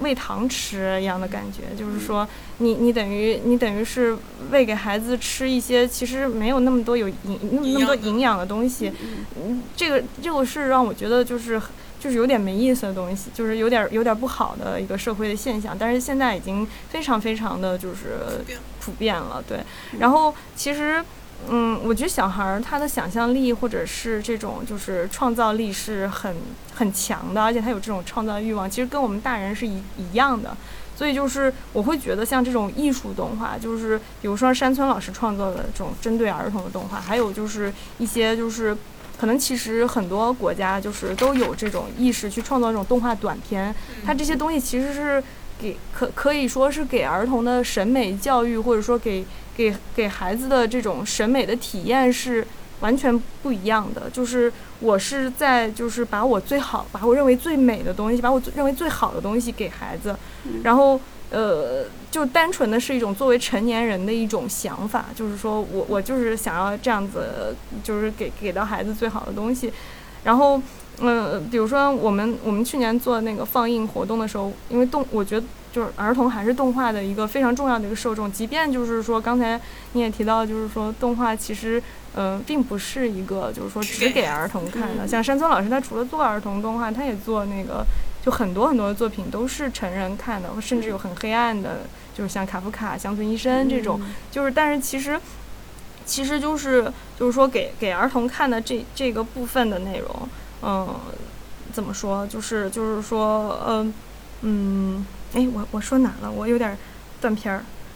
其实就是成年人有一种想法，就是想要把自己认为最好的东西给到儿童，就这个我觉得是一种发自内心的东西。然后呢，呃，比如说我们去年做费纳奇北京动画周的时候，我们有有有好几场，有三场吧，就是专门针对儿童观看的一个一个单元。然后有一个特别适合儿童观看，就是俄罗斯动画宝藏这个单元。然后它里面其实有很多很多，就是就是说。俄罗斯的作者其实非常不为人知的，就是说，呃呃，有一个俄罗斯的动画导演他自己选的，就是他他作为策展人，然后他选了十部，然后就是说，嗯，俄罗斯作者创作的儿童动画，然后这些其实是非常就是，嗯，怎么说，就是也是作为艺术家，他他不光是制作儿童动画，他也制作成人动画，但是他同时他他有的作品是适合儿童看的，然后。呃，他他的这个单元里面有很多这样的作品，然后当时有很多小朋友来到现场，然后也挺愿意看这样的东西的。就是虽然说每个短片它的角色，它可能就放一遍，这些角色就就可能就就结束了，但是就是说，可能给大给儿童的那个审美体验是多元化的，就你不会说是去只喜欢一种美术了，你可能就打开了。可能对，打开了你的小小的眼界，就是你，你等于说，你就是了解到，哎，动画原来有这么多种表现形式，不光是只有那个汪汪队啊，还是什么，就是冰雪奇缘啊，对，那都太那个，就是说。对啊，然后所以说，其实我觉得动画跟儿童之间的关系需要被更好的去处理，不光是不应该是不能是只是限于现在的就是那种动画商业 IP 那种感觉的东西，应该是更好的一种跟儿童建立的一种一种关系吧，嗯。其实近年来有很多的这种动画作品也进入到院线了，包括就是去年大爆的这种可以提名字吗？哪吒，当然哦，对，还有再早以前有什么大圣归来什么的，都是这种超级爆款，然后可能让大家也因为进入院线就意味着进入更大众的视野了，整个带着就是动画也被更多的人去注意到了，被被成人甚至是啊，然后就可能我们经常在报媒上面看到一些就是那种媒体上面看到一些标题啊，就说什么。呃，中国动漫崛国产起动漫崛起啦，哦有这样的潮流啦。对，我不知道，就是您作为就是一个独立动画人是怎么看这样子的现象的？会欣喜吗？OK，就其实整个大方向来说还是比较高兴的，就是说我自己哈，就是说，但是就是可能一些，比如说你说动漫这个词儿本身到底是什么，就是说嗯这东西我其实是呃比较它我我是稍微有点怀疑的，就我们从专业的角度来讲，其实讲一个东西是动漫，那我觉得就有点尴尬，就是因为其实是两种东西，一种是动画，一种是漫画，它其实不太能。就是混为一谈，尤其是现在说那个“国漫”这个词，然后其实嗯你看有个分类，对分类还指的是动画。其实我就觉得这个这个定义其实本身是肯定是有问题的。你叫国国什么呢？你叫国创或者你叫什么也好一点儿。就是说你可能如果叫国漫的话，你把动画包含在里面，那你是不是就在讲就是说那个动画其实是 漫画吗？那肯定是不太对的一个就是一一个定义嘛。但是就是说大方向来说，我还是觉得就是呃，就是说最起码就是动画还是在就是。从各种各样的程度来讲，无论是商业的还是独立的，其实现在都是一个比较好的一个态势。就是说，就是说有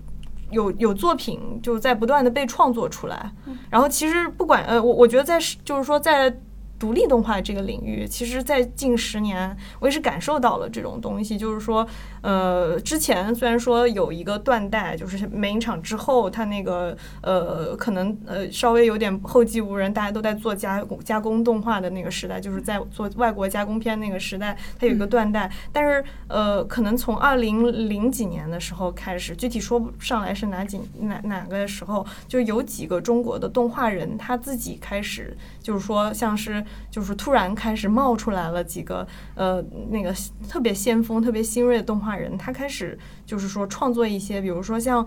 闪客，就是你你知道那个。那个怎么说？闪客时代那时候有 Flash Flash 动画，哦对对对。然后也有一些当代艺术领域的作者，他开始创作，就是说更加的，就是美术馆里面展示的实验动画，或者说是就其实有很多，就是那个时候时候开始又开始冒出来了，就是说这种个人的。从个人的创作出发的这种动画又开始冒出来了。这种东西是它就算有断代，它也不可能断太久。它它只要经济情况好转之后，就是就慢慢就会冒出来。然后那个时候我们还在探还在探讨的可能都是呃怎么生存啊，怎么那个就是呃这做这种东西能活吗？然后能能产生商业价值吗？大家可能探讨的很多是这个问题。后来你慢慢发现，你好像。不去探讨这个问题了，因为现在你发现还是能找到路子的。就是说我我有有的有的作品，有的独立动画作者，他们的作品在国际上受到了很多很多的，就是奖项，就是说，然后还有就是就是简单说就是被表彰了，然后然后也产生影响力了，就是。嗯呃，其实是这群人，就是独我我会觉得是独立动画的这一群人，他其实有点像是撑起了中国在这个国外的这种就是开疆破土的感觉。啊，就是感对，感觉就是。呃，重中国动画人又重回国际视国际的这个世这个动画圈子了，就是有这种感觉。那个是大概就是在二零零几年的那个呃二或者快二零一零年的那个时候，然后就这个十年，我感觉是就是中国独立动画也非常。就是怎么说，呃，在国际上获得了非常好的、非常高的评价，包括比如说陈莲华、安旭，然后还有就是沈杰，然后像包括最近的蔡彩贝，然后其实有的人他是。呃，国就是说本土的作者，像陈莲华还有安旭啊、磊磊，就是然后还有孙迅，其实都是就是说本土的动画作者，但是就是也有一些是在海外学习留学，他回到中国，比方蔡彩贝啊，嗯然后像其实呃有很多，就是蔡彩贝是在英国的皇家艺术学院。留学回来的，然后还有晨晨，他是在法国的泡贴动画学院呃动画学校回来的。然后其实就是我们呃就是就这些人聚在一起，然后就是其实某种程度上，我会觉得是能够，嗯，就是就是有点像是把中国的动画的这个力量聚在了一起，就是独立动画人的这种力量，它其实是可以，呃，它其实也是可以有一些，就是说对这个对这个社会产生一些影响的，对，就是所以就是我现在就是慢慢的到二零二零年了，我会觉得这个独立动画的发展就是。是一个已经到了一个资源开始慢慢能够整合在一起，能够聚在一起共同发声的一个时候了。就比如说我们去年做那个呃费纳奇北京动画周的活动的时候，其实有很多的观众是购票来看的。就是说原来可能在在几年前我们很难想象，就是说那个就是独立作者的作品，他在那个在一个很好的一个影院环境里面放映，然后会有很多很多人来看。就是那那个现在我会发现这个事情其实是。就是我们在不断推动之后，然后发现这个事情是是非常，就是非常好的。就是因为你购票进来看，你就和走马观花的人不一样了嘛。走马观花人他可能就因为这个事情可能是免费的，所以我就愿意，那那我那我就过来看一下呗。就是我就看觉得不好我就走了呗。他这抱的心态是不一样的。那如果说你是买票进来看的，其实你是对这个作品本身就是产生一种尊重，你是不是完全是就是说我我就是来消遣的，我也是在学习的，或者说我也是就是说想要吸收一些营养的一个状态的。那这种时候，其实观众和作者之间就会产生更多的然后互动，对一些互动。然后我觉得就是这方面，就是是我比较希望能够继续推行的一个东西吧。嗯嗯，对。刚刚也提到，就是说这个独立动画。在这种国际上闯出名头，就让我想到，其实艺术电影经常也是通过这种海外闯拿奖，然后然后卖版权这样子赚钱。先墙外开花，对对，墙内香啊。然后你也提到说，你们会做线下的放映，然后观众会来买票看这个独立动画短片。是的啊，所以我我就引出我另外一个问题，就是说，这是目前你们比较主流的几种，就是呃回收。回收成本的方式吗？就是独立动画是怎么样去呃维持一个就是生产，然后再消费，然后能一直这样循良性循环下去的？嗯，明白明白。就其实独立动画作者怎么说，就是还是呃，很多时候他的作品本身可能，如果要说完全回收成本，那可能也是比较个别的，因为这个成本你要算算它的时间成本的话，这是非非常长的一个过程。那你等于说你你这个工作的这一年的你你的收入就是你的成本嘛。然后，但是就是说，我会觉得就是你创作过一些独立动画之后，你其实是。有有很多办法，就是能够能能够能够回收的。一一块儿是过你刚才说的那个放映，就是说你其实像比如说费纳奇做放映的话，我们是会给作者，就是说无论在哪样的场合，就是就是说是是是在在一个放映的，只要是在一个放映的场合，只要不是竞赛啊，我们都会给作者一些就是说放映费上的回馈。虽然这个钱也不是很多，但是我是觉得你创作这么辛苦，如果说我就是随便把你片子邀来随便一放，我觉得。这个就违背我们的原则了。然后同时我们也会推行，就是说让观众也是，就是等于说也是会付出一些，这个相当于去支持这个作者本身了。然后这是一块儿，然后还有一块儿就是。嗯，其实独立动画作者也能够接到很多的，比如说 MV，比如说像广告广告，比如说像绘本，比如说像就是就是这种稍微有点跨界的东西。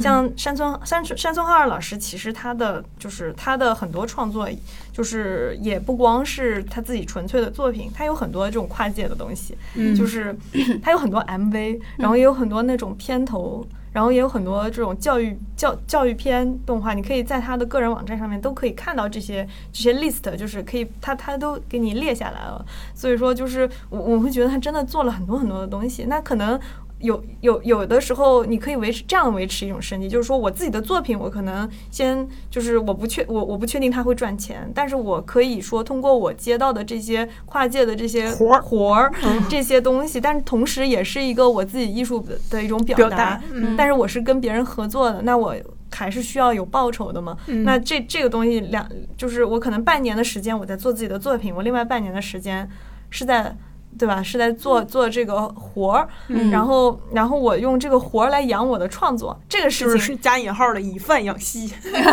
对吧？对这个事情是成立的，我会觉得我身边很多很多人就是这个状态，他肯定觉得就是他也要做自己最最纯粹的东西，但是那是你的领地，就是说你可能你不用听任何人的意见，就自己说了算就行了。但是另外的一部分，那你可以交给别人，对吧？嗯就是面包我也要先挣到，然后我再去搞我自己的小创作。没错，没错，嗯。然后，那念童，我还想问一下，像山村老师的很多作品，国内的观众们看到很多都是在网站、视频网站上。嗯，对，嗯就是我们之前我还做过一本独立纪录片导演的书，然后他就专门讲一句，著作权是独立创作者的生命线。然后，但是你看独立动画这种，它都是短片，嗯然后版权上有的时候可能就是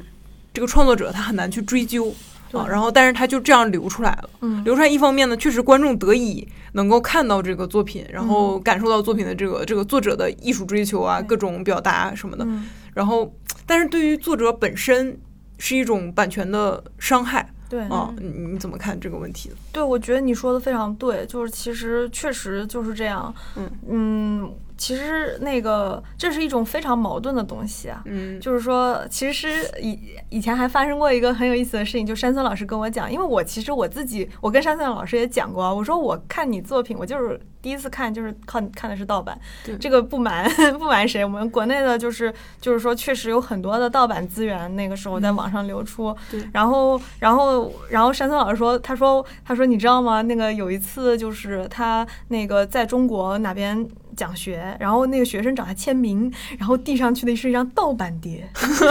然后山村老师看着个盗版碟就就不知道五味杂该该签吗？就是心想，对，就是就是他一看就这不。不，肯定不是我出的，对吧？嗯就是肯定是，就从来没有，我从来不知道有这个东西存在。但那个学生他那个热情，他说我最喜欢你这个头山这个作品，然后 就有点就是怎么说，还是比较比较好笑的。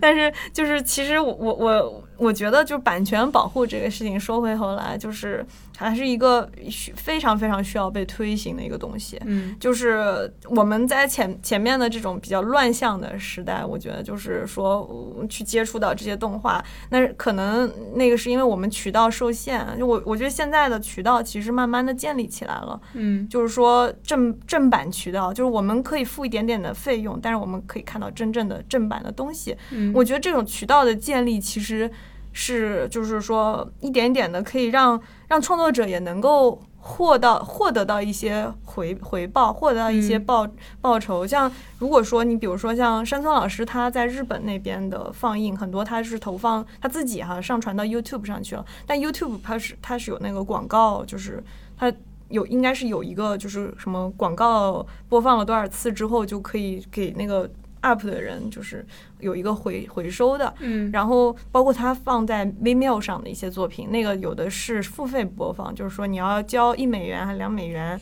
的钱，然后你才可以播放的，就这种。这这种就是在在在一些地方，它比就比较好的去实施了这种回收，跟作者之间建立，就是观众和作者之间建立的这种联系。嗯然后就是我我会觉得这种就是如果说哈，就是现在这个时代还继续去就是支持盗版，或者说还继续去就是盗版还继续盛行的话，那可能这个作者还还是拿不到任何的。回收就是它还是属于那个以前的那个时代的那个状态，我觉得就不应该是这样，所以我嗯觉得应该赶紧建立起来这种东西，去更好的促进这个好的东西、好的作品的产出吧，嗯，对吧？嗯，一方面也要靠你们这种线下放映，然后来大力的推广。哦，是的，是的，是。的，我也希望能够能够做到吧。嗯，是。嗯。我之前是也也是对动画很感兴趣嘛，嗯。然后嗯，每年好像尤伦斯都会有中国独立动画论坛。嗯嗯啊嗯，，然后我也组织放好几天的那种片子，然后嗯短片集锦，然后我看大家都热情很高涨的就去看，是的，嗯是的。然后包括每年像你说那个阿斯法是吗？阿西法，阿斯法，嗯，然后他每年十月十月二十八号是那个国际动画日嘛，嗯嗯嗯，然后他会搞那个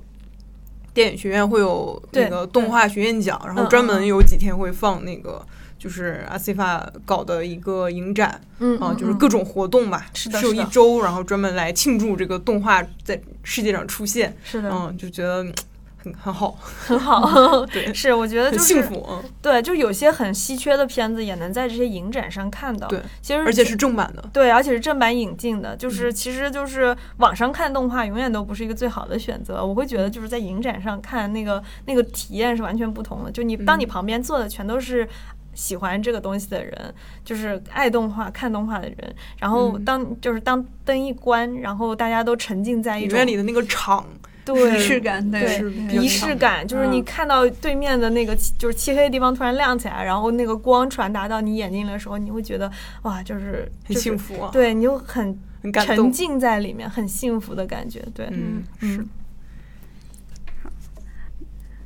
那说到这个地方，要不就再介绍一下最近费纳奇 动画北京动画周还会有什么？就除了线下放映啊，包括你们之前我们也聊到，就是做一些呃考古项目。嗯，是的，对对对就是除了这些，你们还会有一些什么计划吗？嗯嗯，其实就是对，就是说费纳奇，其实我们主要的现在的两块儿，就是怎么说，一块儿是关于我们的公众号上面的这些学术性比较强的这些文章，嗯然后就是包括考古行动啊什么，这个属于我们的学术学术领域的一个很重要的一个一个论坛形式形式的一个东西，就线上论坛。嗯然后还有一部分是就是说我们的动画周，就是这个这个。这个放映的这个活动，然后我们其实这个动画周本身是一个竞赛性质的活动，就是说我们去年二零一九年的时候举办了第一届，嗯。然后是在那个呃北京首创狼园，哦呃叫北京动画周，对对对，然后就是在那个首创狼园那块儿举行了第一届，然后那个怎么说，就是就是有一共有一百四十四部来自世界各地的。独立动画短片在这个活动上面放映，然后我们当时有四天的时间，然后每天就是就是场场爆满，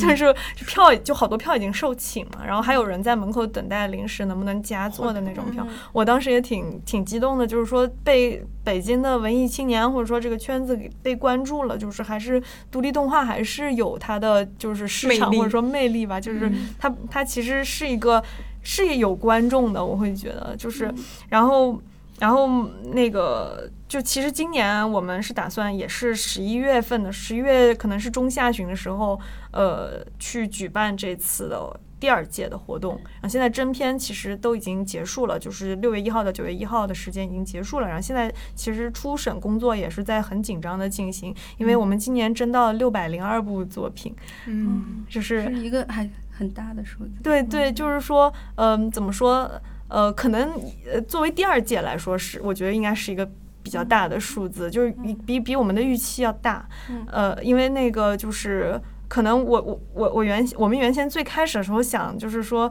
会不会今年就是真的比去年要少了，因为今年疫情的原因，嗯对，可能很多的作品它呃不希望今年就投放。那事实是，确实有一些作品是不希望今年投放，但是我会发现独立动画的创作者这真的越变得越来越多了，无论是就是就国内的也是变多了，然后国外的他知道了这个做动画周的这个活动之后的，就来投稿的人也变多了。就我觉得我们渐渐的，就是得到了很多的，就是不同的那个，就是从由不同的地方知道了我们，然后就过来投稿。其实这个事情也是很很令人激动的一件事情。对热爱动画的盛会，对嗯对，嗯。就感觉好好多人都开始做这种个人表达的东西了，就是说这种基于个人视角的东西。以前就是说真片的时候，就我会看着看就觉得很郁闷，就是因为好多作品它确实就是商业的那个东西的一个延续，它可能模仿商业，但是也模仿的不太成功，就是有点就是学生作品嘛，其实很多都是，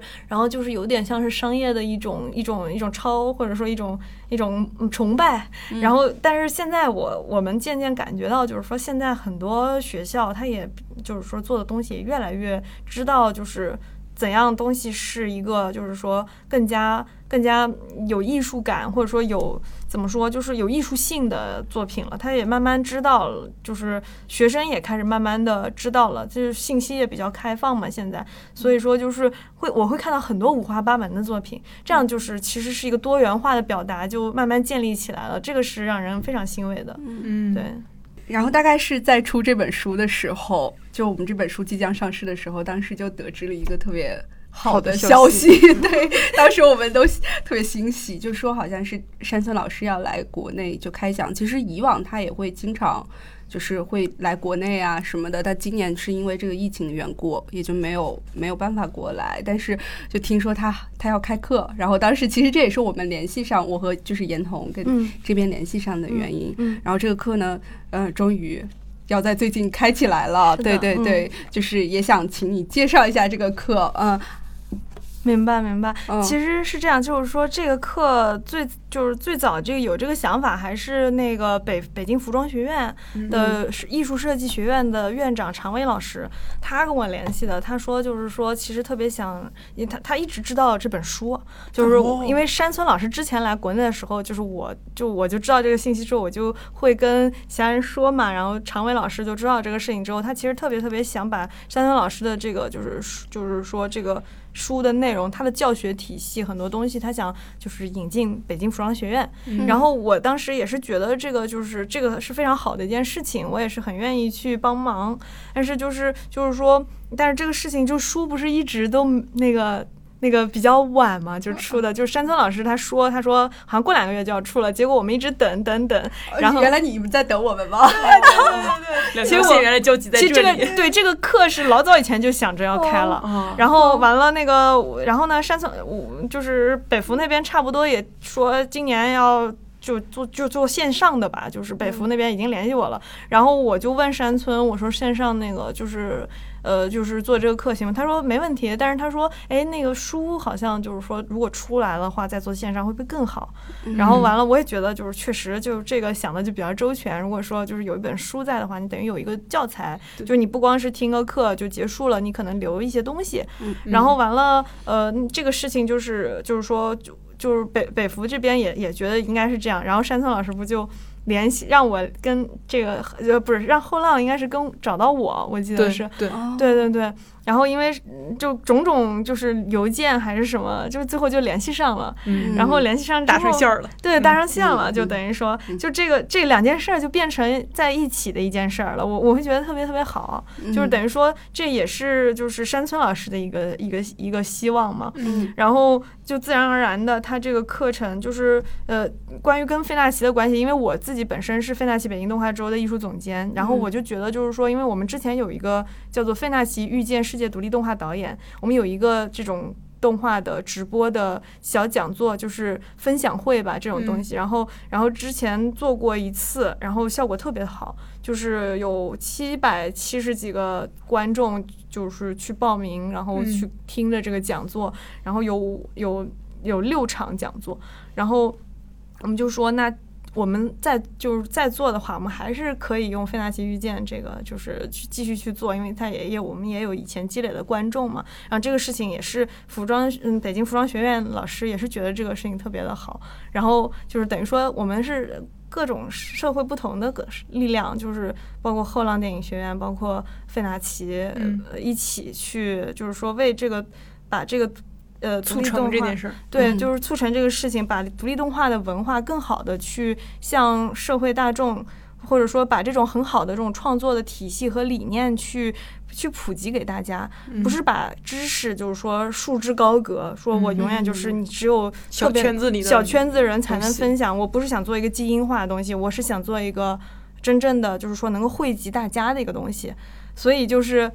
那这个事情就是，我就觉得山村老师其实也有这种想法，因为他这个书本身为什么叫独立动呃叫什么动画创作入门？它不是叫一个什么就是那种特别高高精尖的东西，它其实它有这个意图，它是还有包括他另外一本书叫《欢迎来到动画世界》嘛，其实这个东西都是在就是是是一种。普及性质的东西，那我会觉得这样这样的书，其实包括这样的课程，其实都是有这个目的。我们希望有更多人能了解这种，就是说跟商业动画的模式和出发点都不太一样的这种基于个人的艺术动画的创作。嗯嗯嗯嗯。所以在这次的课程设置上面，主要也是会针对，就是普通人，对，哪怕是没有动画基础的人，其实也可以去听这个课程。嗯对对，只要比如说你稍微有点了解，比如说你看过山村老师的作品，或者说你你你想了解怎么去做这个东西，嗯。我觉得就可以参加，就是没有太大的门槛，嗯。就是而且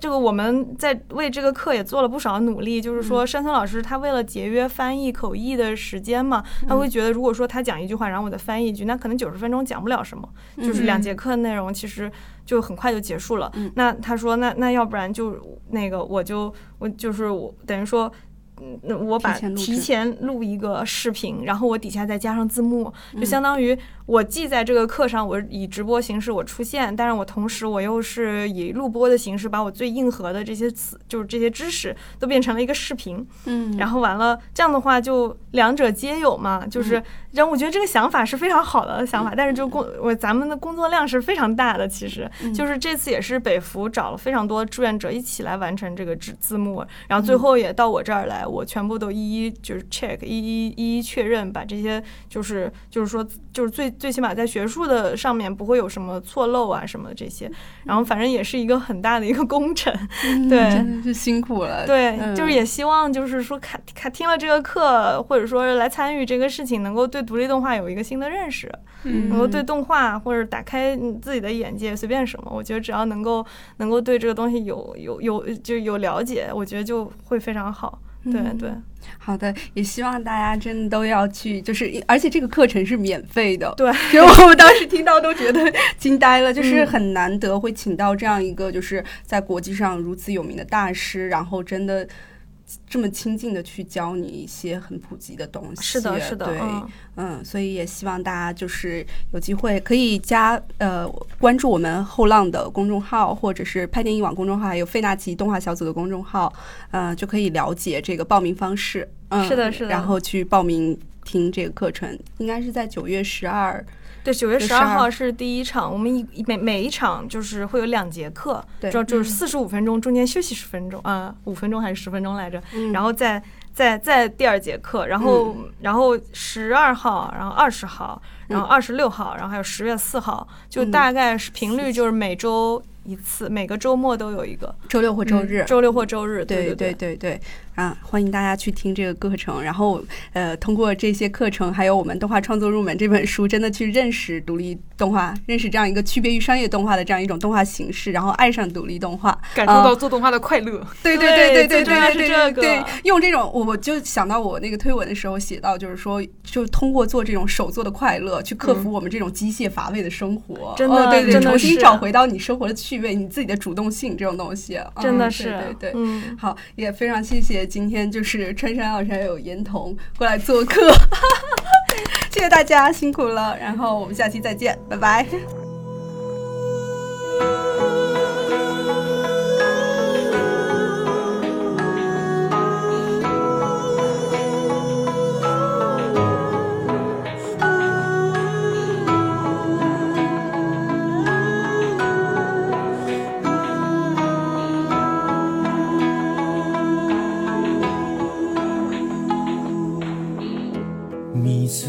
水場を揺れる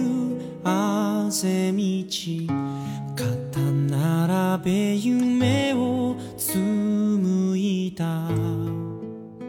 流れゆく時に笹舟を浮かべ。焼け落ちた夏の恋歌。忘れじの人は歌方。空は夕暮れ。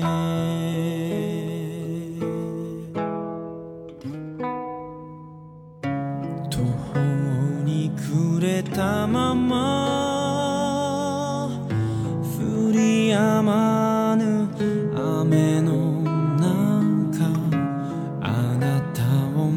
待っ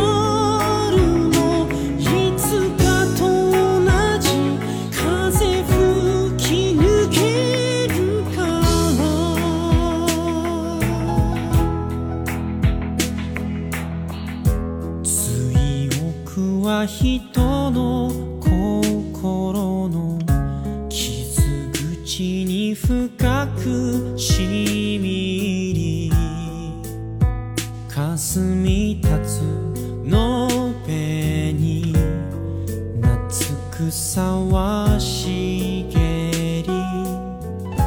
あれからどれだけの時が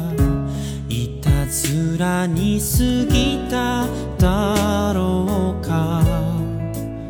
せせらぎの